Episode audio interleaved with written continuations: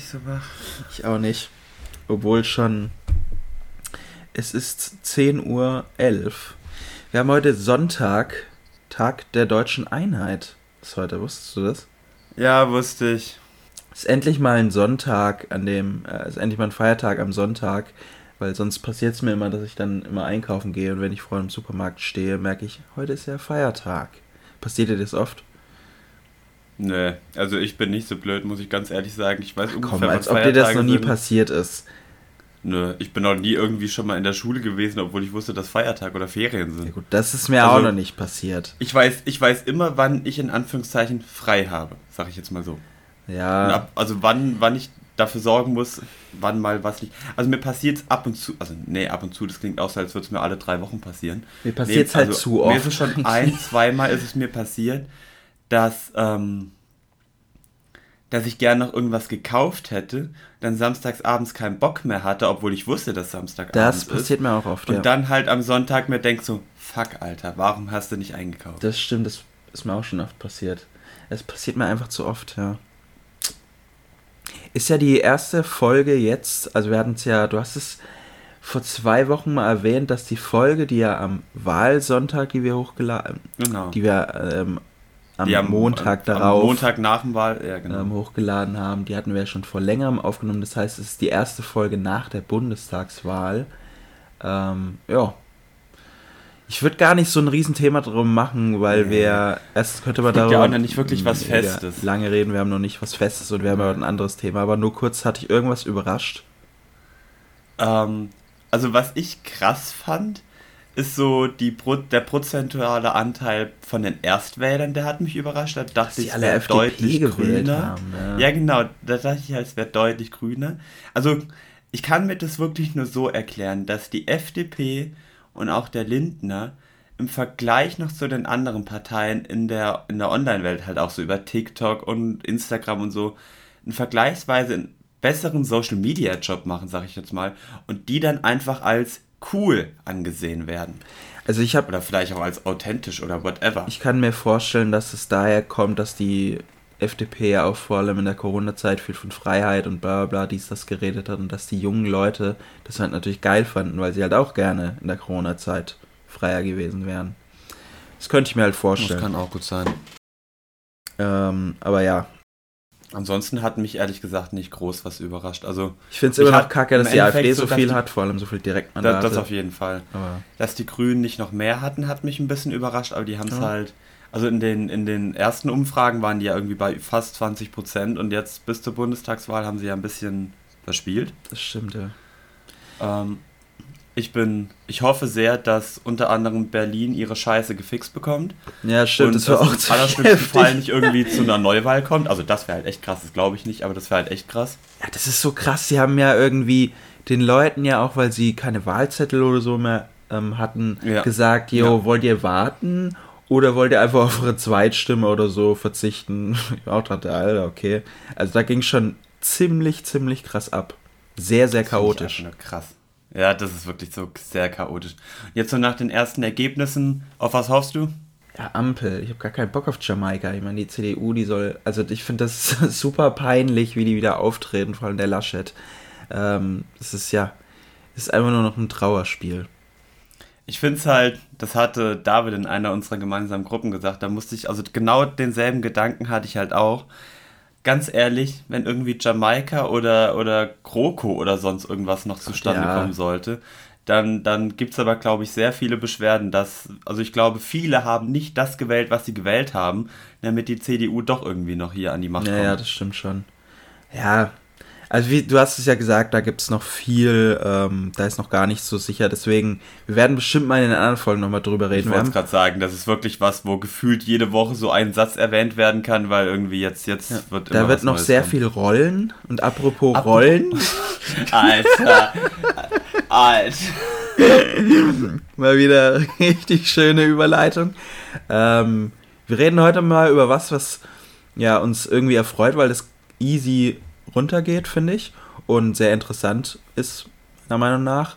Ähm, wir reden heute mal über Rollstuhlbasketball. Pall. Rollstuhlbasketball. Was? Kommt natürlich drauf an, wie wir es rüberbringen, so zum Thema interessant und so. Ja, du redest einfach die ganze Zeit, weil du davon Ahnung hast, also. ähm, also kann es nur interessant werden, perfekt. Richtig. nee, ähm, du bist ja. Passend dazu haben wir beide hier auch Basketball. Richtig, ja. Äh, äh, Merchandise Jordan, an, sag ich. Ich, ich, ich wollte genau. Ich wollte gerade sagen Jerseys, aber das stimmt ja gar nee. nicht. Keiner von uns hat ein Jersey an. Du hast ein Jordan Hoodie an, ich habe ein David Gross T-Shirt an. Ja, richtig. Aber wir sind im Game. Ich, ja, genau, wir sind im Game und da würde ich auch gleich mal sagen, beginnen wir direkt mal. Ähm, du spielst ja Rollstuhlbasketball.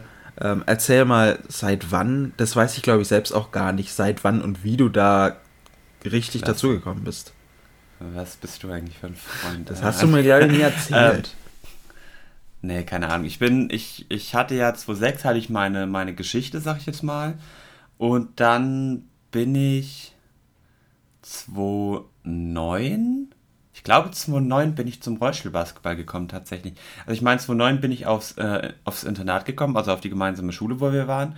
Und davor war ich dann schon vielleicht so, auch so 2,8 könnte man auch vielleicht sogar sagen äh, mal bei ein, zwei Tryouts, habe gemerkt, hey, so scheiße bin ich gar nicht, es macht Spaß. Es ist halt auch eine Bewegung im ähm, Rollstuhl und alle sind dabei gleich. Und das hat mich, glaube ich, damals als Kind extrem beeindruckt. Dann bin ich, wie gesagt, auf, äh, auf die SRH gekommen. Und da gab es dann auch eine Rollstuhlbasketball AG. Davon wusste ich aber erst gar nicht so hundertprozentig. Dann hatte damals ein Betreuer zu einer meiner Gruppenmitgliederinnen gesagt, sage ich jetzt mal, äh, die halt auch immer ins Training gegangen ist, hey, nimm den doch mal mit. Und seitdem war ich eigentlich gefühlt innerhalb der, der letzten, also der acht Jahre, neun Jahre, acht Jahre Schulzeit, wo ich dort war, äh, fast jeden Mittwoch immer im äh, Basketballtraining. Und ja, dann habe ich mir halt auch so überlegt, so, yo, äh, was gibt's hier so in der Nähe? Und möchte ich halt auch auf einem gewissen Level spielen. Und dann war die, war die Frage, yo, entweder Pforzheim oder Tübingen.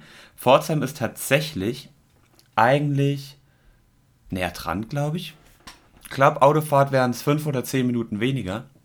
Aber ich wollte einfach, keine Ahnung, damals gab es in Tübingen dann so eine Jugendgruppe, wo man einfach auch so, ja, Basketball mit Gleichaltrigen beziehungsweise noch Jüngeren oder so gelernt hat. Und ja, dann, dann habe ich mich entschieden, nach Tübingen zu gehen, war dann immer im Jugendtraining, wurde dann relativ schnell auch in die zweite Mannschaft aufgenommen. Und es ist halt, also ich, wir kommen gleich noch zu anderen Sachen, aber das finde ich halt schon geil. Ich meine, ich war am Wochenende also, ja, doch, ich war am Wochenende auf einer Hochzeit. Und da waren halt gefühlt 90% der Leute, die auch damals immer im Jugendtraining waren. Und ich finde das total geil. Das ist so das Besondere an Tübingen. Und das sieht tatsächlich auch äh, so die halbe Rollstuhlbasketballwelt, weil wir halt immer noch eine vergleichsweise relativ junge Truppe sind. Ähm, wir sind halt alle zusammen aufgewachsen und jeder kennt jeden von fast klein auf. Jeder hat von jedem so ein paar Scheißsituationen schon miterlebt.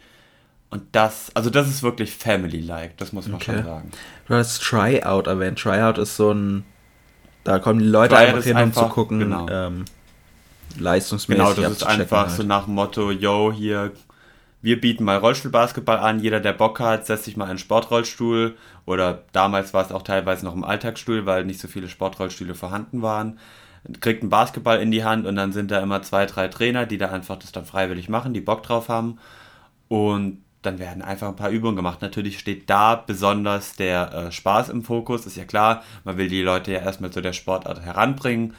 Alles weitere dann kompetitiv und so kommt ja dann auch mit dem Alter oder mit der Lust. Also das ist wie so ein offenes Schnuppertraining. Genau, das ist wie so ein offenes Schnuppertraining. Okay. Das, das könnte man genauso sagen. Ja, cool. Ähm, wie ist es da denn so? Kann man kann man das zum Beispiel bei Positions- äh, und, und bei den Regeln, wenn es darum geht, auch mit echten Basketball vergleichen? Also hast du, spielst du eine Position, die es auch im echten Basketball, ähm, okay, echt Basketball hört sich komisch an, aber im Läuferbasketball, Im Läuferbasketball geben würde? Genau. Ähm, ähm, ja, also es gibt schon vergleichsweise Positionen. Also es gibt halt den Aufbauspieler, klar den Point Guard. Dann gibt es den Flügelspieler und es gibt die beiden Center. Das sind so die gebräuchlichen Positionen, sag ich jetzt mal. Es gibt jetzt nicht auf Zugzwang den Small Forward oder den Power Forward. Das kann man jetzt so nicht so sagen, aber eigentlich, also man teilt auch, wenn man im Training ist, teilt man ganz gerne auch mal so auf zwischen Position 1, 2, 3, 4 und 5. 1 ist wie gesagt der Aufbauspieler, 2 und 3 sind so ein bisschen die Flügelspieler, da kommt es dann immer ein bisschen drauf an, wer dann noch ein bisschen lower, also weniger Punkte hat auf dem Feld, dazu komme ich auch gleich. Vier ist dann meistens so der Power Forward im Sinne von, der halt einfach Vollgas gibt und alles und halt auch der beweglichere Center ist im Allgemeinen. Und fünf ist dann meistens einfach so der Brettcenter, den bringt man in die Zone, versucht dann einen hohen Anspiel zu, einen hohen Anspiel zu machen, versucht es dann irgendwie übers Brett reinzumachen. Und das sind so, ja, die allgemeinen Positionen, aber das variiert auch alles. Also ganz ehrlich, ähm, im Rollstuhlbasketball hat man natürlich auch, wie auch ein bisschen im Läuferbasketball, wobei da es noch mehr ein bisschen auf die Agilität drauf ankommt, ähm, den Vorteil, wenn man groß ist. Aber das, also man muss halt alles können. Das ist so ein bisschen, man muss es allround können, man muss groß sein, man muss agil sein, man muss gut werfen können. Ähm, und dann hat man da Vorteil. Und was du ja gerade auch schon angesprochen hast, es gibt ja, oh, ich bin so froh, dass ich die Hausarbeit rum habe. ähm, ich, musste, ich musste eine Hausarbeit über mediale Reichweite der Paralympics schreiben. Oh. Und da bin ich auch ganz kurz auf das Thema Klassifizierung eingegangen, zum Thema Chancengleichheit. Weil ähm, ich werde jetzt vom Rollstuhlbasketball sprechen, aber es gibt halt bei, ich würde, ich weiß nicht, ob bei jeder, aber ich gehe mal stark davon aus, ich sagte mal bei fast jeder der paralympischen Sportarten und zum Beispiel auch äh, Rollstuhlhockey, was ja auch David und Stefan machen, die bei uns ja mal Gast waren, gibt es sogenannte Klassifizierungen, also ein Klassifizierungssystem, was dafür sorgen soll, dass es eben zu einer Chancengleichheit führt. Dass halt nicht irgendwie in dem einen Team, sag ich jetzt mal, fünf Leute sind, die eigentlich Michael Jordan alle sind, sich in Rollstuhl gesetzt haben und sagen, so, wir werden jetzt die Behinderten mal abzocken. Und im anderen Team sind dann die alle komplett querschnittsgelähmt, kriegen kaum einen Ball gefangen oder sonst was Leute. Das wäre ja dann einfach kann man ganz einfach so sagen, unfair. Und dafür gibt es dann.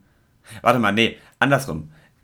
Ich hab, du hast, du weißt davon ja ein bisschen. Ja. Erzähl du mal, was du so vom Klassifizierungssystem weißt, sonst wird ja, es ich reiner weiß so. auch, dass es, ähm, das äh, habe ich halt auch von deiner Erzählung, dies, das, jenes mal mitbekommen, dass es ja Punkte anscheinend gibt, dass jeder mhm. Spieler eine gewisse Anzahl an Punkten hat, ähm, je nach Grad seiner Behinderung oder seiner Einschränkung halt. Mhm. Ähm, wie du es erzählt hast, gibt ja, glaube ich, auch Leute, die gar nicht so äh, drastisch eingeschränkt sind oder so, die theoretisch auch Läuferbasketball, also kannst du mich jetzt korrigieren, wenn ich mhm. falsch liege, aber könnten. Ähm, mhm. Und jedes Team darf halt nur eine gewisse Anzahl von Punkten erreichen. Und ich glaube, umso eingeschränkter du bist, umso weniger Punkte hast du. So Richtig. ist es. Weißt du, von wo bis wo die Punkte nee, gehen? gar nicht. Also. Okay, also im Endeffekt, du hast es schon aus meiner Sicht sehr gut erklärt je eingeschränkter du bist, desto weniger Punkte hast du. Und es gibt auch Leute, die theoretisch, also die meisten, die dann da mitspielen. Ja, wobei es kommt immer ein bisschen drauf an, auch auf die Liga und alles. Also erstmal fange ich von unten nach oben an. So Leute, die halt wirklich einen Punkt haben. Es geht von 1 bis 4,5. Und man darf national 14,5 Punkte aufs Spielfeld bringen insgesamt und international 14 Punkte. Also so bei Champions League und so Gedöns, Nazio, äh, sind es dann 14 und bei Ligabetrieb, sage ich jetzt mal, sind es 14,5. Und ähm, ja, je weniger Punkte du hast auf dem Feld, desto, desto behinderter bist du, sag ich jetzt mal. Desto eingeschränkter bist du, desto weniger Rumpfstabilität hast du zum Beispiel, desto, keine Ahnung, also die meisten, die 1,0 sind, sind dann halt querschnittsgelähmt bis zu einem bestimmten Bereich wo sie dann einfach teilweise auch, ich meine, so ein, so ein Sportgerät, dazu kommen wir dann auch nochmal gleich, wie das irgendwie aufgebaut ist, äh, die haben dann noch mehr Sicherheit, sind noch fester in ihrem Stuhl verankert, sag ich jetzt mal, dass die einfach ihre fehlende Grundstabilität, die sie haben, ausgleichen können durch, ja, durch eben diese, diese Sicherheit, die sie im Stuhl haben, durch Gurte, durch äh, verschiedene Anpassungen und so weiter.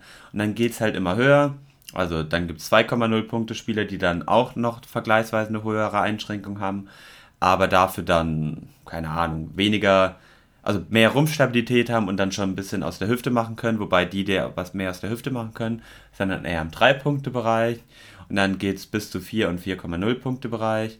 Also da ist dann auch wirklich äh, 4,5 Punkte haben dann entweder Leute mit einer Minimalbehinderung, also was weiß ich, einem Knieschaden oder so Zeugs halt, oder dann halt Leute, die keine Behinderung haben, die haben dann NB.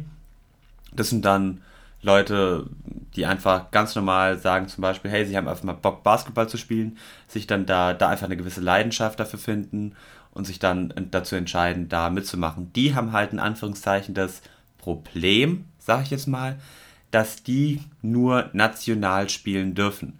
Also die dürfen, also Leute, die ein NB haben, dürfen nicht international spielen. Das heißt also nicht Nazio oder halt, wenn sie dann, mhm. sagen wir mal, wenn sie in der ersten Liga spielen würden und das Team qualifiziert sich für die, ich sage jetzt mal, ich vergleiche es jetzt einfach mal mit Fußball, mit der Champions League äh, qualifizieren würden, dann hätten die, glaube ich, meines Wissens nach, das, ja doch, dürften theoretisch dann nicht mehr äh, dafür spielen, zumindest halt international. Was für eine Punktzahl hast du dann? Ich habe 3,0. Aber meine, meine Storyline, sag ich jetzt mal, also das, das, ich will jetzt nicht sagen, dass sich das öfters wechselt, weil das stimmt nicht. Aber so im Vergleich, einfach so der Aspekt des Aufwachsens. Also wenn man klein ist, dann ist es mit dem Klassifizieren immer mal noch ein bisschen schwieriger. Ich bin gestartet, bin ich mit zweieinhalb, bin dann hoch auf dreieinhalb bei einem, bei einem ähm, Jugendländerpokal, glaube ich. Das fand ich richtig scheiße, weil, also, und also auf jeden Fall dann wurde ich halt von 3,5 irgendwann äh, gibt es dann noch das sozusagen, äh, sogenannte internationale Klassifizieren. Das ist dann, ja, da, da gibt es dann bei Paralympics, bei Weltmeisterschaften, Europameisterschaften oder auch bei so Champions League Sachen, sag ich jetzt mal, ähm, gibt es dann auch für Leute, die noch nicht klassifiziert sind oder die noch keine internationale Klassifizierung haben, gibt es dann wirklich ähm, ja, Klassifizierer, die dann vor Ort kommen und die dann halt versuchen, auch auf internationaler Ebene eine gewisse Chancengleichheit einzubringen, dass jetzt nicht irgendwie, keine Ahnung, ich sage jetzt mal, weil es Nachbarland ist in Frankreich, irgendwie Leute, die eine verdammt krasse Einschränkung haben oder die eine vergleichsweise weniger Einschränkung haben, eher so, ähm, zum Beispiel einer wie ich dann doch nur anderthalb Punkte hat, weil das wäre ja voll, voll der Vorteil für das Team, ähm, dass halt einfach eine gewisse Norm entsteht, sag ich jetzt mal. Wir hatten es ja auch schon mal davon, dass es immer so Kontroversen gibt, weil die ähm, Klassifizierung sich ja dann oft, irgendwie so hatte ich es im Gefühl, so willkürlich ändert bei manchen Leuten, ähm, dass sie dann irgendwie hochgestuft werden, was jetzt vielleicht nicht so fair ist. Ähm, es ist halt, also ich bin echt froh, den Job als Klassifizierer hätte ich gar keinen Bock zu machen, okay. weil das gefühlt noch mal ein bisschen schwieriger wie so ein Schiedsrichter. Gefühlt kannst du relativ viel nur falsch machen. Also es gibt schon viele Leute, wo ich sagen würde, die sind Eingang oder ziemlich gut klassifiziert. Aber es gibt halt schon auch, wie in jeder Sportart, in, überall auf der Welt gibt es halt immer irgendwelche Ausnahmen. Okay. Wo man sich dann einfach denkt, so keine Ahnung, gibt Leute in meinem Team, die haben vergleichsweise eine gewisse oder sind stabiler äh, zum Beispiel können auch einfach stehen, können auch mehr Schritte gehen als ich. Zum Beispiel auf der Hochzeit, was weiß ich, waren zwei davon primär eigentlich außerhalb ihres Rollstuhls unterwegs, ähm, weil sie es auch einfach können. Die haben dann einen halben Punkt weniger, also zum Beispiel zweieinhalb Punkte. Und da denke ich mir dann meistens schon so, ey, was soll denn der Scheiß? Also ich bin insofern dann irgendwie doch behinderter. Aber das ist halt alles sehr, sehr ausgeglichen. Oder beziehungsweise man muss es einfach auch in der Relation sehen. Also zum Beispiel, wenn ich dann im Sportrollstuhl sitze und angeschnallt bin und alles und dann ziemlich hoch sitze auf Maximalhöhe und dann noch mit meinen langen Armen irgendwie agieren kann und halt, wenn ich jetzt meine Arme in die Höhe strecke und da dann den Ball bekomme, immer noch diese gewisse Grundstabilität habe in der Relation im Vergleich zum Beispiel zu den beiden anderen, dann ist es natürlich verständlich. Also man kann jetzt nicht irgendwie sagen, so Leute, die laufen können oder so, die haben dann mehr Punkte man muss alles wirklich immer in der Relation sehen und das ist halt der Job des Klassifizierers und auch so kurzfristige Veränderungen. Es gab vor einem Jahr, anderthalb, gab es einen relativ großen Eklat in der Rollstuhlbasketballwelt, wobei der sich auch, glaube ich, auch äh, bis zur Sportschau und alles durchge durchgemogelt hat, okay. dass wohl ähm, bei verschiedenen Athleten, die eine, bis zu einem gewissen Zeitpunkt, also bis zu diesem Zeitpunkt den Begriffsstatus mit MB noch hatten, also Minimalbehinderung, mhm. ähm, dass denen dieser Status dann einfach aberkannt wurde. Nicht allen, aber manchen. Und das war halt dann, also stell dir einfach mal vor, du, du investierst dein ganzes Leben lang in eine Sportart, willst mit der Beste sein, willst das und das erreichen. Ich von ein paar, von denen ich das halt auch weiß, die waren dann halt auch schon bei den Paralympics oder bei Weltmeisterschaften, Europameisterschaften. Und du arbeitest eigentlich auf dein nächstes Ziel, in dem Fall zum Beispiel jetzt dann die Paralympics in Tokio hin, und dann sagen sie dir so, yo, nee, Nee, du, du bist jetzt nicht mehr so behindert, wie du eigentlich bist. Ja, also krass. sowas ist halt auch einfach krass. Ja, das stimmt. Ja, ähm, erklären nochmal so ein bisschen, ähm, das hatte ich auch schon angerissen mit den Regeln. Es gibt ja auch sowas wie so ein Äquivalent zu Schrittregeln im Läuferbasketball genau. zum Beispiel. Ja, auf jeden Fall. Äh, ein Aspekt noch zum Klassifizieren, weil du es gerade noch von Regeln mhm. hattest, der mir noch eingefallen ist. Also es gibt halt äh, das Besondere am Rollstuhlbasketball, bis auf die wirklich, äh, bis auf wirklich hier äh, Nationalmannschaften, ist halt so im Ligenbetrieb, auch international, spielen halt Männer und Frauen zusammen. Ah, ja, ja. Und da ist auch der Aspekt, um das Ganze ein bisschen äh, ja, chancengleichmäßiger zu machen. Frauen haben, wenn sie aufs Feld kommen, anderthalb Punkte weniger. Also zum Beispiel, wenn jetzt jemand, wenn ich jetzt weiblich wäre und eigentlich mit 3,0 Punkten klassifiziert worden wäre, dann wäre ich auf dem Feld nur ein 1,5 Punkte Spieler. Und so äh, ist es dann auch manchmal sinnvoll, wenn man halt auch eine starke, starke Frau hat, die einfach auch eine super Defense spielt, die dann, was weiß ich, zum Beispiel die nur einen Punkt hat. Die würde dann mit minus 0,5 Punkten spielen, sodass man dann ab, also neben ihr noch 15 weitere Punkte aufs Feld stecken könnte.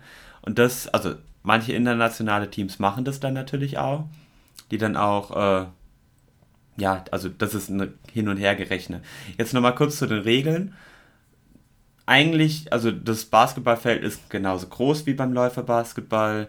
Die Linien sind genauso wie beim Läuferbasketball. Die Korbhöhe ist genauso wie beim Läuferbasketball. An und für sich sind die Regeln auch ziemlich ähnlich wie beim Rollstuhlbasketball, äh, wie beim Läuferbasketball so. Und es gibt wirklich nur ein paar Ausnahmen. Also zum einen das sogenannte Doppeltribbel gibt es bei uns nicht. Also beim Läuferbasketball hast du ja, wenn du den Ball dann irgendwie, du dribbelst, nimmst den Ball in beide Hände, darfst du dich nicht mehr bewegen. Dann hast du halt diese, wie hieß es, Schießen, Passen, Dribbeln. Also die SPD-Stellung kannst du dann einnehmen. Genau mit dem Sternschritt, so war das noch. Okay. Ähm, hallo, hattest du das Ja, doch, aber ich hatte es nicht mehr im Kopf. Ja, die Sternstellung, okay. ja, dass du dich dann immer drehen Gen kannst und so. Ja. Genau, genau, die, genau die Sternstellung. Und ähm, also beim Rollstuhlbasketball gibt es das halt nicht, diese Doppeltribbel, da kannst du halt den Ball in beide Hände nehmen, auch zur Sicherheit, um zum Stabilisieren, wie auch mhm. immer, dies, das. Und kannst dann halt auch weiterfahren. Und Schrittfehler gibt es halt, das, oh, ich war, ich war ja, hatte ich jetzt mal vor ein paar Monaten erwähnt, oder vor, ja, ja, vor ein, zwei, nee, vor drei, vier Monaten, war ich ja auch mal in einem anderen Podcast zu Gast und da habe ich es, glaube ich, falsch erklärt. Beim Läuferbasketball sind es wohl drei oh, Schritte, oder? Drei ja. Schritte oder zwei drei, Zwei Schritte sind es beim Handball. Ich bin mir nicht ich sicher. Ich habe das auch mal verwechselt, glaube, aber ich glaube, zwei Schritte sind es beim Handball und drei beim Basketball. Ich glaube, ich habe damals aber auch drei gesagt, weil beim Rollstuhlbasketball sind es zwei. Du darfst zweimal ziehen und musst dann halt einmal dribbeln oder halt passen oder schießen oder whatever darfst du nicht nochmal ziehen. Ah, Aber ich, ich hatte damals auch beim Läuferbasketball gesagt, dass es drei sind. Aber die meinten, dass es, glaube ich, nicht richtig ist. Die meinten okay. damals, ich hätte zu viel NBA geschaut, wo dann halt gefühlt Schrittfehler einfach nicht existent sind, weil manche dann einfach 85 Schritte laufen, so nach dem Motto. Ist jetzt natürlich ja, ich verwechsel es immer mit Handball, weil da ist ein Schritt Unterschied. Ja, ähm, können wir dann mal nachschauen. Aber ich glaube. Ja, das müssen wir, also das müssen ich wir. Ich glaube. Also, ähm, ja, egal. Aber wie du es gesagt hast, ähm, abgesehen davon sind die Regeln eigentlich wirklich sehr ja. identisch. Es ist dann natürlich auch immer, wenn man dann, wenn man das Leuten nahe bringt, die das einfach noch nicht so kennen, die das auch noch nicht gesehen haben, da muss ich auch ganz ehrlich sagen, schaut euch sowas an. Ich meine, jetzt sind die Paralympics leider vorbei, aber trotz allem geht jetzt die Saison los. Also da könnt ihr auch einfach mal, ähm, ja, zum Beispiel auf Instagram sucht nach der Rollt. Das ist eine Zeitschrift, die vor keine Ahnung wie vielen Jahren angefangen hat, die halt das Thema Rollstuhlbasketball, inzwischen jetzt auch noch ein bisschen mehr, aber damals halt mit Rollstuhlbasketball angefangen hat. Und da äh, sieht man auch, wer wann wie spielt. Vor allem halt die, die, die Spiele der ersten Liga werden übertragen. Und also, ich meine, du hast dir ja auch schon ein paar Spiele mhm. angeschaut. Das ist gar nicht so behindert, wie man denkt, der Sport. Ja. Also das ist teilweise schon noch actiongeladen, ja, wenn dann auch Leute einfach auf aufeinander auf die Fresse fliegen stimmt, und mit dem. Rollstuhl zusammen irgendwie umfliegen. Also man unterschätzt es schon. Also generell, auch wenn man von Behindertensportarten spricht, denkt man ja manchmal wirklich so, oh, ich habe ja großen Respekt, dass die das in dem Sportgerät machen, bla bla bla. Aber wenn man sich das dann manchmal anschaut, vor allem so Rollstuhl Rugby oder Rollstuhl Basketball, also äh, hier sämtliche andere Sportarten jetzt hier nicht zu diskreditieren, das sind halt die vergleichsweise, wo ich dieses Action-geladene mit am meisten selbst schon gesehen habe Ähm, das ist halt einfach. Hätte ich als Schiri, ich da hätte ich als Schiri immer ziemlich Schiss, weil die rennen da ja irgendwie immer zwischendurch. Also mhm. gab es da auch schon das oft mal. So. Ich glaube schon. Also es gab schon ähm, ab und zu mal so, dass, äh, keine Ahnung, wenn man sich, wenn man halt im Schwung ist oder so und sich dann dreht nach dem Korbleger und dann den Bogen ein bisschen weiter fährt und da steht dann manchmal eigentlich ein Schiedsrichter und äh, der sagt dann immer Stopp, Stopp oder mal, oder die Teammitglieder sagen, ey, pass mal auf und so weiter. Und dann dreht man sich gerade noch um, sieht's, dreht dann nochmal ab, bremst oder berührt den Schiedsrichter nur ganz leicht, ohne dass okay. jetzt groß Scheiße passiert. Meistens haben auch die Schiedsrichter, also eigentlich inzwischen jetzt fast nur noch, ähm, sind die Schiedsrichter bei uns auch Läufer.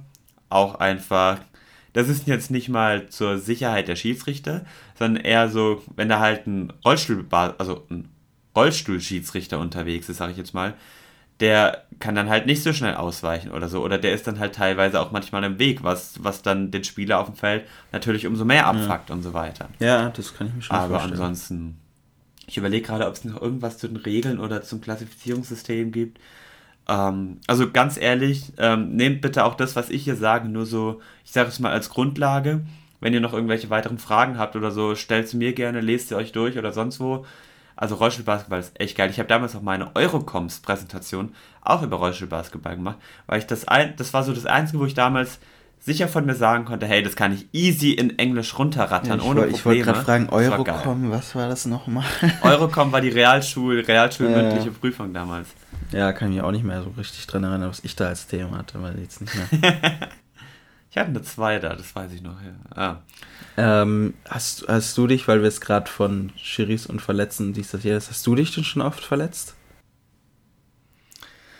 Geht. Oder was also, sind so gängige oh kleine Schrammen, die du immer wieder von dir Also trägst? mal fernab, ich, ich gucke jetzt gerade mal auf meine Hände. Meine Hände sind wieder einigermaßen zu, aber so Blasen an den Händen okay. holt man sich schon vergleichsweise sehr oft. Also es ist dann halt auch echt scheiße. Also ich meine, ich habe jetzt keinen wirklichen Vergleich zum Laufen allgemein.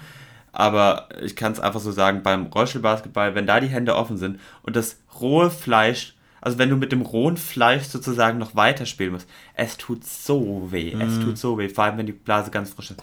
Klar, du, du kannst es richtig abtapen und so weiter. Denn die Pässe, die sind easy, okay. das ist gar kein Problem. Aber dieses, du fährst ja, du bist ja immer an den Reifen dran, wenn du fährst. Ja du fährst immer, du bremst und wenn du bremst, dann, dann bremst du, also du ziehst die Reifen ja nach hinten, aber so ein ganz bisschen ähm, sind die Hände ja dann trotzdem an dem Greifreifen immer noch dran und ziehen sich so ein bisschen da dran nach hinten. Und diese Reibung, die tut so und weh. Wie ist es mit so Handschuhen? Spielt äh, das wäre zu einschränkend oder? Also ich glaube tatsächlich, es gibt sogar ein paar Leute, die mit Handschuhen spielen. In Deutschland wüsste ich jetzt gerade keinen aber in der Regel macht es niemand. Also okay. du hast halt, du verlierst den Grip mehr oder weniger. Mhm. Du hast halt auch nicht diese Präzision, diese, ja auch teilweise, eine Hand-Augen-Koordination stimmt jetzt hier nicht so ganz. Aber dieses, dieses Gefühl für den Ball geht dir dadurch ja auch ein bisschen verloren. Und das willst du ja natürlich, du willst ja natürlich das Maximale, das Optimum rausholen. Ähm, ich überlege gerade, was noch so weitere Verletzungen sind. Also mein aktueller Sportstuhl, können wir mal bitte einen Spendenaufruf machen, das wäre super. Nein. Mein aktueller Sportstuhl ist. Also ich habe mir davon sehr, sehr viel erhofft. Und ich war am Anfang auch sehr, sehr, sehr optimistisch. Aber, ähm, also, okay, ich, ich hole jetzt hier ein bisschen weiter aus. So ein Basketballrollstuhl ist halt immer sehr individuell an die Behinderung und an den Athleten oder an die Athletin angepasst. Ähm, und beim Anpassen, keine Ahnung, wird dann halt, wie gesagt, auf die Behinderung geachtet, wird darauf geachtet, wie hoch man sitzen will, wird darauf geachtet, welche Radgröße man haben will und so weiter und so fort. Und dann wird man natürlich auch gefragt, keine Ahnung, wie groß möchtest du den Abstand zwischen, zwischen deiner Seitenschale, sag ich jetzt mal, der äußeren Seite deiner Seitenschale und dem Greifreifen haben. Und ich da, damals ist jetzt auch relativ, ich vor äh, anderthalb Jahren, naiv wie ich war, hatte noch Gedanken an die Basketball-Rollstuhl-WM in Hamburg, die Rollstuhl-Basketball-WM in Hamburg, wo die Briten mit möglichst schmalen, kleinen Stühlen gespielt haben. Aber die waren halt auch alle, ich will jetzt nicht sagen schlanker als ich, so das jetzt nicht, aber die waren halt auch alle ähm, ähm, etwas, etwas enger zusammen, sag ich. Einfach schmäler als ich, so. Und da war mein Gedanke, ey, ganz ehrlich, ich will so möglichst schmal und, und wendig sein, wie es nur geht. Ähm, aber das war in dem Moment halt ein Fehler, weil ich habe halt gesagt, ja, auch der Abstand zwischen Rollstuhl, äh, zwischen Seitenteil und Greifreifen, der muss nicht so groß sein. Weil bei meinem alten oder bei meinen alten Stühlen bin ich halt, das, das ist jetzt, wie, wie erkläre ich dir das? Also ich meine, ich kann es dir in die Kamera zeigen, aber wie erkläre ich das jetzt mündlich? Ähm, Im Endeffekt einfach wie wenn, wie wenn ihr eine Flasche greift. Sagen wir, die Flasche ist jetzt halt nur ein Achtel so dünn, wie halt ein Greifreifen mhm. von der Breite ungefähr ist. Ihr greift da wirklich mit der ganzen Hand rüber und fahrt so. Jetzt muss ich mehr oder weniger mit den Daumen, also mein Daumen liegt auf dem Greifreifen drauf und es wird so geschoben. Also der, der, der Rest der Hand umgreift den, äh, den Greifreifen. Also die Sache ist, es ist super schwierig zu erklären. Die meisten Rollstuhlbasketballer ähm, fahren halt oder manche fahren, manche fahren am Greifreifen, manche fahren mit dem Daumen auf dem Greif, also auf dem Rad und umgreifen dann noch den Greifreifen und viele, so wie ich es davor gemacht habe, umgreifen einfach das Rad, weil man so einfach die bestmögliche die bestmögliche Stuhlkontrolle okay. bekommt. Und ähm, das kann ich jetzt halt nicht mehr. Und auch den Daumen aufs Greifrad zu legen, auch das, hm, ja, funktioniert auch nicht so hundertprozentig, wie ich das möchte. Und ich habe mir auch in den, also wirklich, seitdem ich den habe in meinem Training, ich habe mir schon so oft also wirklich mein Kleinfinger und mein Ringfinger irgendwo eingeklemmt, dass es dann angefangen hat zu bluten und sonst was und okay. alles.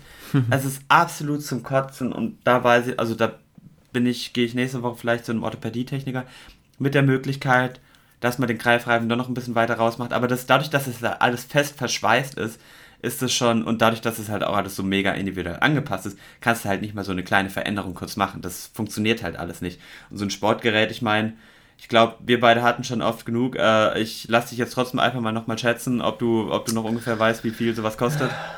Ich meine, du, du hast ja schon oft bewiesen, dass du absolut schätzen mm, nicht kannst. So es war, glaube ich, im sechs, sechsstelligen 17.000, 17 18.000. Okay, ich habe ich hab zwei Fragen. Ich habe zwei Fragen. Erstmal im sechsstelligen Bereich, 17.000, 18.000. Wo sind das sechs Stellen? ist so die erste Frage, die ich in die Runde mal Fünf. stellen wollen würde. Ja, nächste Frage. ja. Aber war es ähm, nicht so in dem Frage, Bereich? Nee, nee, es war, also 17.000 wäre krass. Okay. Nee, es sind zwischen 7 und Ja, das ist gut. Beim letzten Mal war ich nämlich zu wenig. Also wenn du mich irgendwann nochmal das dritte Mal fragst, bin ich perfekt. Weil ich glaube, beim ersten Mal habe ich viel dann zu wenig. Ich dich so im Zeitauflauf von einem Jahr, genau. Okay. Nee, das letzte Mal hast du um die 1 bis 2.000 geschätzt. Ja. Und das, äh, nee, das wäre schön. Dann würde ich auch vielleicht sogar mal sagen, okay, ich spare jetzt ein bisschen mehr und sage easy aus der Tasche, ich will einen neuen Stuhl. Aber 7.000 bis 10.000, das ist halt nicht so auf die Schnelle. Und das kriegst du halt auch nicht mal. Das stimmt. Ja, das kriegst du halt auch mal nicht irgendwie von, von irgendwem. Auch die Kasse zahlt sowas dann meistens nicht. Das ist alles, oder beziehungsweise zahlt dann nur den, ohne jetzt hier Automarken verletzen wollen, äh, zu wollen, aber den Kia des Sportrollstuhls. Aber eigentlich will man halt auch, um, um wirklich weiterzukommen, braucht man den Porsche oder den Mercedes. Ähm, und die kosten dann logischerweise auch einfach ein bisschen mehr. Und ich glaube, meine größte Verletzung habe ich damals im Training, in der SRH, in dem besagten Mittwochstraining, von dem wir vorhin gesprochen haben, erfahren. Da habe ich mir, glaube ich, einfach nur ähm, mal, ich, welcher Finger war es denn? Ich glaube, ich entweder mein rechter Ringfinger oder mein rechter Mittelfinger. Den hatte ich mir angebrochen okay. oder gebrochen, eins von beiden. Und die Kapsel äh, ist ausgerissen okay, oder wie ist das passiert? wie man dazu sagt. Ich habe einfach nur einen Ball volle Kanne Scheiße gefangen. Aber ich habe das, also es tat in dem Moment kurz weh, war scheiße. Aber ich habe es dann gar nicht groß äh, realisiert. Also ich habe schon realisiert, aber ich habe dann einfach weitergezockt. Ich habe das gesamte Spiel dann noch fertig gezockt. Okay und ähm, bin dann ins Bett. Dann tat es am Morgen immer noch weh und dann dachte ich ganz ehrlich, zum einen solltest du dir das mal untersuchen lassen, zum anderen kannst du, wenn du zum Arzt gehst, kannst du Schule schwänzen. ähm, dann bin ich halt morgens bin ich zum Arzt gegangen, habe das Röntgen lassen alles und der hat mir das dann eben gesagt. Dann musste ich halt ein paar, paar Tage, also ein paar Wochen hier mit äh, eingegipst und so weiter und das hat echt widerlich gestunken, das war ekelhaft. Aber seitdem kann ich, kann ich das Zeichen von, von Spock Davor konnte ich das nie. Davor waren meine Hände okay. zu behindert für. Das kann ich auch nicht. Aber seitdem kann ich das ohne Probleme. Meine Finger sind da definitiv zu behindert dafür. ähm, ja, gehen wir mal von, von der größten Verletzung zum größten Erfolg. Was war denn so bis jetzt, würdest du sagen, das Größte, was du erreicht hast mit deinem Sport? Das Größte, was ich erreicht habe, mein größter Erfolg. Also, als mir damals gesagt wurde, ich wurde in die U19-Nationalmannschaft nominiert werden, also es gibt äh, von der Nazio, gibt's, äh, bei den Herren gibt es A-Nazio, U22 und U19 und bei den Damen gibt es A-Nazio und U25. Und als mir damals gesagt wurde, hey, äh, du sollst mal zu einem Training, zu einem auch ja zu einem zu einem Sichtungslehrgang der U19 kommen, das war halt schon echt geil. Dann ja, mehr oder weniger mit der hatten wir leider, oder mit denen hatten wir leider kein, kein Testspiel oder, oder halt auch offizielles Spiel. Dann einer meiner absoluten ersten Highlights war, als ich dann in die U22 nominiert wurde, wir direkt dann in dem Jahr nach Dubai geflogen sind, zu einem Testturnier, wo halt irgendein Rollstuhl-Scheich gesagt hat, hey, ich habe Money und so, ich bin Dubai. Hier Easy Snack, ich mache ein Turnier für, für Rollstuhlbasketballmannschaften. Ich lade die dann ein und die können dann äh, einfach kommen und zocken und ich da dann das erste Mal wirklich den Adler auf der Brust getragen habe. Also ich kann, also die ganzen, so die ganzen, ganzen Aussagen, die man davor mal gehört hat, bevor man selber sowas hatte, so, ja, das Gefühl, den Adler auf der Brust zu tragen, das Land zu repräsentieren und so weiter, dachte man sich so, ja, nice, aber, ja, okay, ist halt Gelaber so ein bisschen. Aber es ist schon, es ist schon geil, also einfach das Land zu repräsentieren, ich, ich wiederhole das jetzt einfach mhm. nur, und die Nationalhymne dann halt als, als, Akteur auf dem Feld mitzusingen und nicht irgendwie nur, wenn Fußball kommt, vom Fernseher oder als auf der Tribüne oder so. Das war schon besonders. Ansonsten, was waren noch so Erfolge? Ähm, natürlich verschiedene, verschiedene äh, kleine Turniere, die man gewonnen hat. Dann auch, wenn man mal in der Liga, wo man vergleichsweise jetzt nicht das Überteam war, sondern eher Richtung Außenseite, wo man dann einfach ein bisschen überperformt hat, so im Schnitt.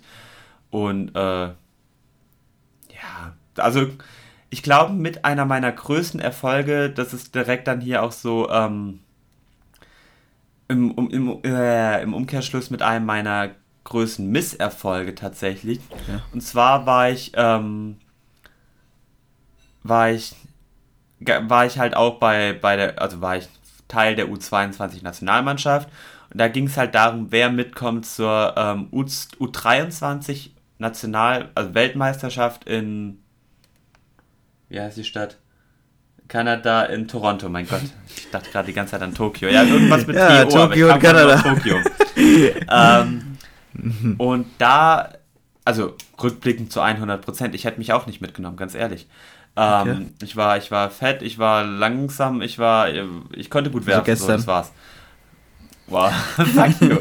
ähm, Nee, und da wurde ich dann halt nicht mitgenommen und das hatte mich, das weiß ich noch, ein richtiges Loch gezogen. Okay. Und mhm. da, da, also äh, war ich auch schon so ein bisschen am überlegen, will ich überhaupt noch weitermachen? Was ist so mein nächstgrößliches Ziel oder, oder will ich aus dem Ganzen stärker hervorkommen? Aber dieses, dieses, okay, ich habe jetzt Scheiße erlebt, ich möchte daraus stärker hervorkommen, das habe ich zu dem Zeitpunkt einfach noch nicht geschafft gehabt ähm, auch mental irgendwie so zu verarbeiten, wie ich das eigentlich wollte, obwohl ich mich damals schon als mental relativ stark bezeichnet hätte. Ähm, aber auf jeden Fall hatten wir da einen Junioren-Länderpokal, wo ich auch einfach mit, mit vielen Leuten, mit vielen Gesichtern, die ich, die ich auch immer noch kenne, mit denen ich auch immer noch gut bin, zusammen dann das Turnier gewonnen habe. Es ist jetzt nicht das Überturnier, auf gar keinen Fall, aber es ist einfach eine coole Competition, wo die Jüngeren zusammentreten, äh, zusammen gegeneinander antreten und das, dann waren wir halt auch im Finale, haben das Finale dann gewonnen. Das war sehr intensiv, es war sehr, sehr geil. Ich war Teil der Starting Five, ich war Teil des, also Teil der, also es ist natürlich immer ein bisschen relativ. Also auf der einen Seite, wenn man, wenn man auf der Bank dann irgendwas holt, dann hat man den Titel ja natürlich auch gewonnen und so weiter. Und das ist trotzdem immer noch ein endgeiles Gefühl, irgendwas da erreicht zu haben. Aber wenn man dann halt äh, mit größter Part von etwas ist, dass man das und das erreicht hat, dann äh, pusht es einen natürlich noch mehr. Und das hat mich dann so ein bisschen aus dem Loch rausgeholt und deswegen würde ich das noch mit als größten Erfolg bezeichnen. Okay. Ja, jetzt hast und natürlich, natürlich noch so hier Jugend- äh, äh, oder Sportler, Sportler des Jahres in hier, in hier äh, Landkreis Leonberg und so Zeugs, aber also so die ganzen Sportlerehrungen, die sind auch alle extrem geil.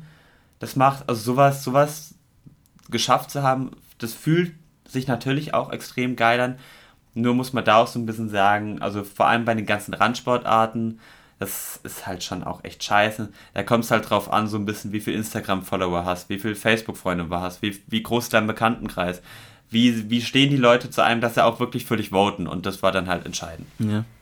Ja, ähm, du hattest es angerissen. Hast du denn schon, schon häufiger den Moment gehabt? Klar, also man hatte standardmäßig, wenn man so wirklich ins Loch fällt, wie du es gerade gesagt hast, so tragische Momente hat, dass du überlegt hast, aufzuhören, schon des häufigeren Mal?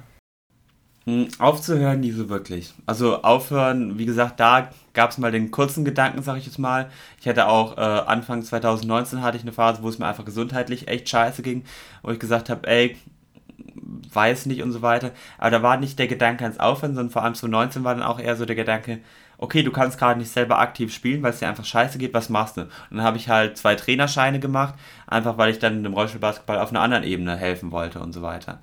Ähm, aber so wirkliches Aufgeben in irgendeiner Form. Nicht so. Boah, nee, also ich glaube tatsächlich nicht.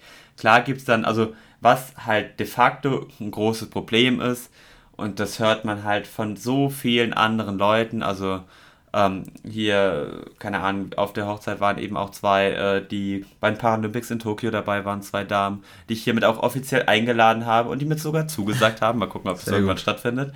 Ähm, Der muss. Da bin ich auch, da bin ich auch sehr gespannt und freue mich auf die Folge. Ähm, aber keine Ahnung, ich meine, selbst die, die vergleichsweise dann noch von Deutschland, also von Deutschland aus eine, eine Sportförderung bekommen, die können halt davon auch nicht leben. Mhm. Und dieser, dieser Aspekt, dieser Aspekt, den man dann einfach hat, auf der einen Seite will man das praktizieren, was man liebt und da auch möglichst besser werden, jeden Tag in der Halle stehen, jeden Tag trainieren, so wie in der Michael Jordan-Doku, so nach dem Motto, am liebsten würde ich es genauso machen.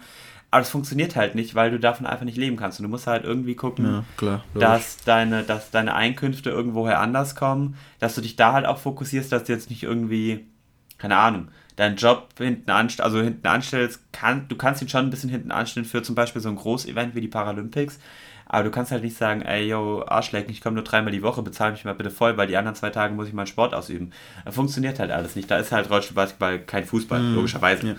Aber das, also das ist, also das ist ein Grund, warum viele dann ja aufgehört haben, einfach weil sie dann auch gesagt haben, so, sie möchten sich jetzt mehr auf ihr Leben fokussieren oder mehr auf auf ihre, ihren, ihren Job, ihr, ihr Studium oder so Zeugs, was zu 100% halt auch alles verständlich ist, was aber halt vielleicht nicht in dem Maße vorkommen würde, wenn es halt alles mehr finanziell unterstützt werden würde und da ja, einfach mehr Gelder reinfließen würden. Aber das ist, das ist eine Aussage von jeder kleineren Sportart, mhm. von daher. Du hattest erwähnt, dass du ja äh, auch in der Nazio warst. Jetzt bist du ja so gesehen nicht mehr in der Nazio.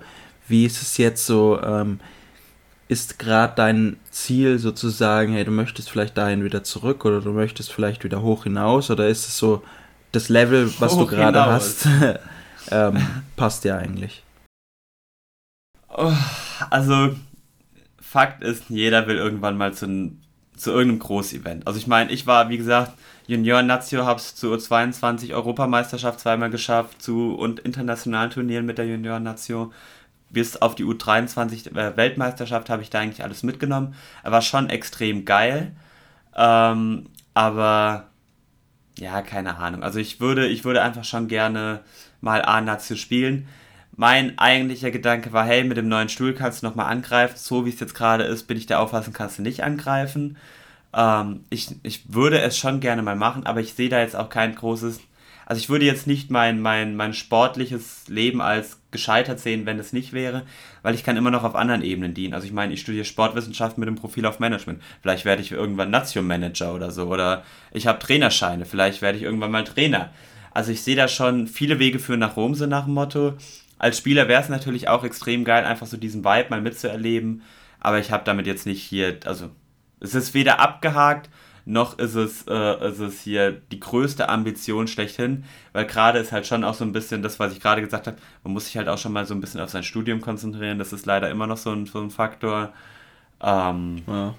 ich, ich würde zu gerne, also ich werde jetzt einfach mal die Saison miterleben, werde gucken, wie es mir danach geht, werde möglichst viel auch ins Fitnessstudio gehen, alles gucken, wie ich mich dann im Sommer fühle und dann, keine Ahnung, auch wie es mit meinem viel wird sich wahrscheinlich ganz ehrlich entscheiden, wie es mit meinem Sportrollstuhl dann jetzt aussieht. Weil, keine Ahnung, das ist, das macht halt schon einen immensen Unterschied aus, muss man schon so sagen. Ja, ja, kann ich mir vorstellen. Hast du denn dann, also klar, du hast gerade erwähnt, ähm, viel mit Studium und so, da ist man sowieso eingespannt, aber hast du dir dann schon, schon mal überlegt, so andere Sportarten mal auszutesten, sowas wie Rollstuhlhockey oder Rollstuhlrugby oder so? Oder hast du es vielleicht sogar schon mal? Wieso erwähnst du bei Sportarten den Rollstuhlhockey? Nein. ähm, ja, war, war eine kleine Kritikpunkt, nein, Spaß. Ähm, oh, schwierig. Also ich habe mir tatsächlich als wir das, nee, als wir das Spiel um Platz 3 haben wir, haben wir mit dem Verein zusammengeschaut, weil da halt zum Beispiel äh, eine ehemalige Mitspielerin mitgespielt hat. Und da haben wir gedacht, komm, das gucken wir alle zusammen äh, bei einem von unseren Teamkollegen. Und da haben wir dann halt auch so, habe ich halt irgendwann in der Halbzeit auch mal so gemeint, ey, ganz ehrlich, so das ganze Paralympics-Ding ist ja schon sick und so weiter. Was gibt es denn da eigentlich noch so für Sportarten und so weiter? Und da hatte ich dich ja dann auch in irgendeiner von unseren Ferienfolgen so äh, gefragt, was würde denn am ehesten zu dir passen? Ich bin wirklich, ich habe jetzt, meine Prüfungsphase ist jetzt du, sagen wir mal, 80% rum. Jetzt bin ich etwas entspannter. Und jetzt überlege ich halt auch wirklich einfach mal so, keine Ahnung, zum, also bei uns in der Nähe gibt es sowas wie Rollstuhl-Tischtennis, Rollstuhl-Fechten, Rollstuhl-Tennis wäre auch sick. Ähm, einfach mal solche Sportarten zu erleben, auch um den Vibe Paralympics mal mitzuerleben. Jetzt ich will jetzt nicht sagen, nicht, also das wäre jetzt scheiße, wenn ich jetzt behaupten würde, nicht weil ich irgendwie die krassesten Ambitionen oder Leidenschaften zu der Sportart hin habe, weil mit Fechten hatte ich bislang einfach noch nicht am, viel am Hut, außer dass ich mit, jetzt komme ich nicht auf den Namen, Britta, nicht Heidemeyer, Heldenmann, nee, Britta, Britta Heidemann ist war nicht, hieß nicht eine Fechterin Britta keine Heidemann? Ahnung. Ich glaube, mit die also bekannteste also. deutsche Fechterin hieß Britta Heidemann. Und ähm, die hat mich natürlich, also ich hier zum Thema größte Erfolge noch hier ganz kurz. Ich meine, ich war Britta 2016 Heidemann war ist eine deutsche Fechterin, ja. Ja, genau, sag ich doch, genau. Ich war ja 2016 hier größte erfolgemäßig, war ich auch in Rio de Janeiro bei den Olympischen Spielen als Jugendbotschafter. Da wäre ich nicht hingekommen, wenn ich nicht die Ambition beim Rollstuhlbasketball gehabt hätte und da auch hier noch ein, zwei Nebentätigkeiten abseits vom Platz machen würde. Mhm.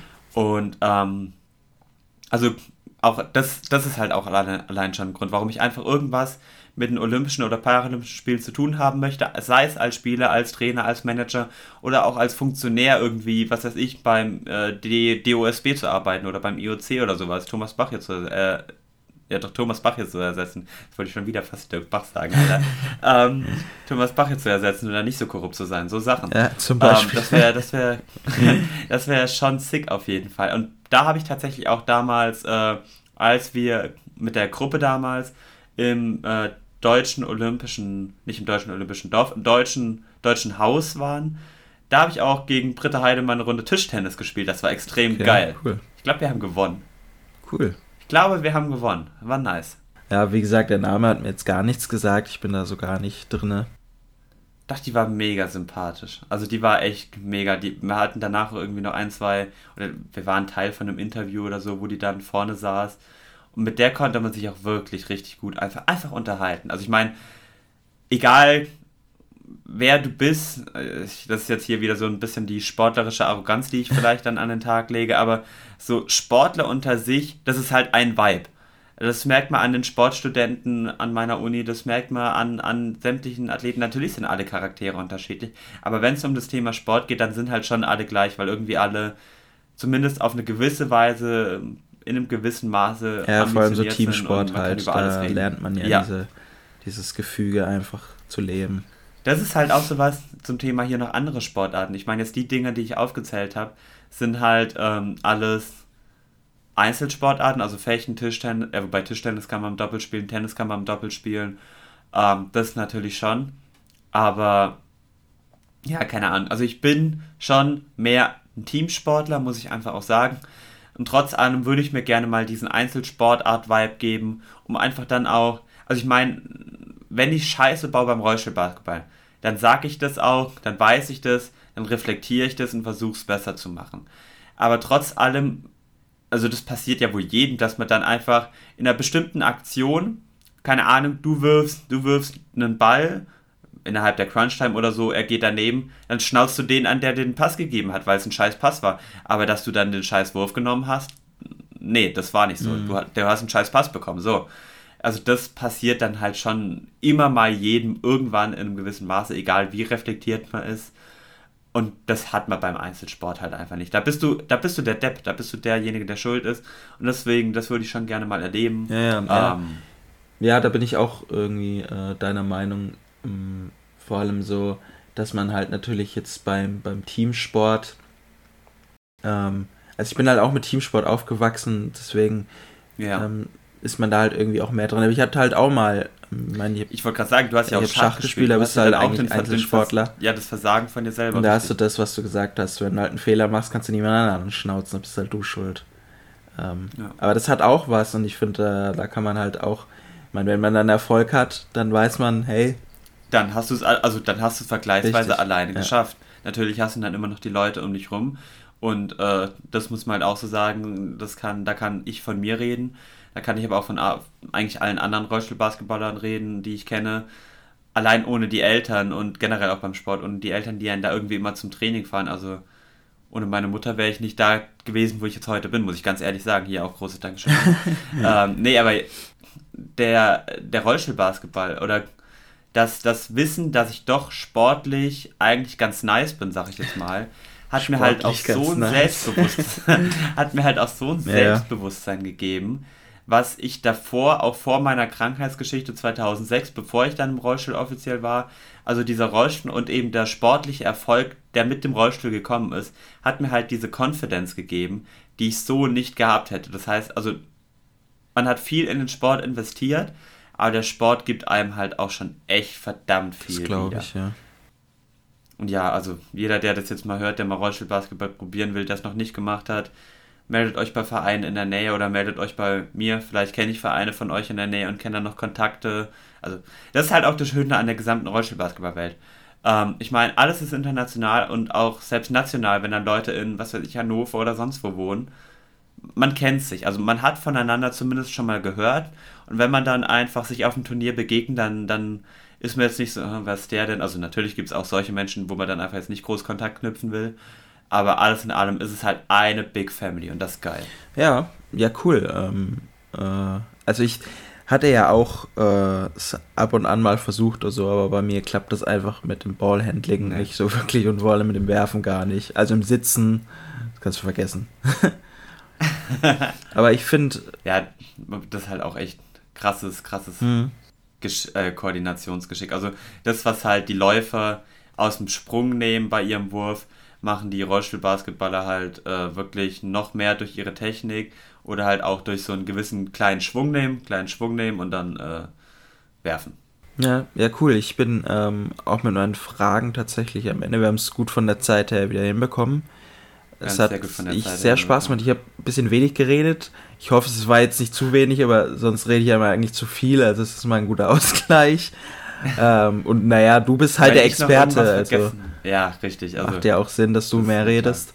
Ähm, und ich meine, wir wollen ja auch noch, ich meine, das ist jetzt so mit die erste Folge von auch, ist jetzt nicht irgendwie, wir präsentieren Behindertensportarten, so ist es jetzt nicht, aber wir wollen ja einfach mal ja. so uns auch selber in noch andere Sportarten mit rein erleben ich meine, wahrscheinlich die nächste Folge bezüglich Behindertensport wird dann entweder das mit, dem, mein, äh, mit meinen beiden Paralympics-Mädels da, die ich da hier habe, oder ähm, mit David und Stefan, die halt Rollstuhlhockey okay, vorstellen. Ja. Äh, von daher, da werden, also bist du nicht der Einzige, der wahrscheinlich dann die Fresse halten wird, sondern einfach nur hier ja. alle, zwei, alle zwei Minuten mal einen kleinen Satz oder eine Frage. Ja, da werde ich dann auch meine Fresse halten, weil ich natürlich auch keine Ahnung habe. Ich würde ja auch gerne irgendwie, aber ich habe halt da nichts, wo ich sportlich also ich meine, Schach ist jetzt nicht so mega interessant, dass man da eine Folge füllen kann. Das ist kein Sport, alles gut.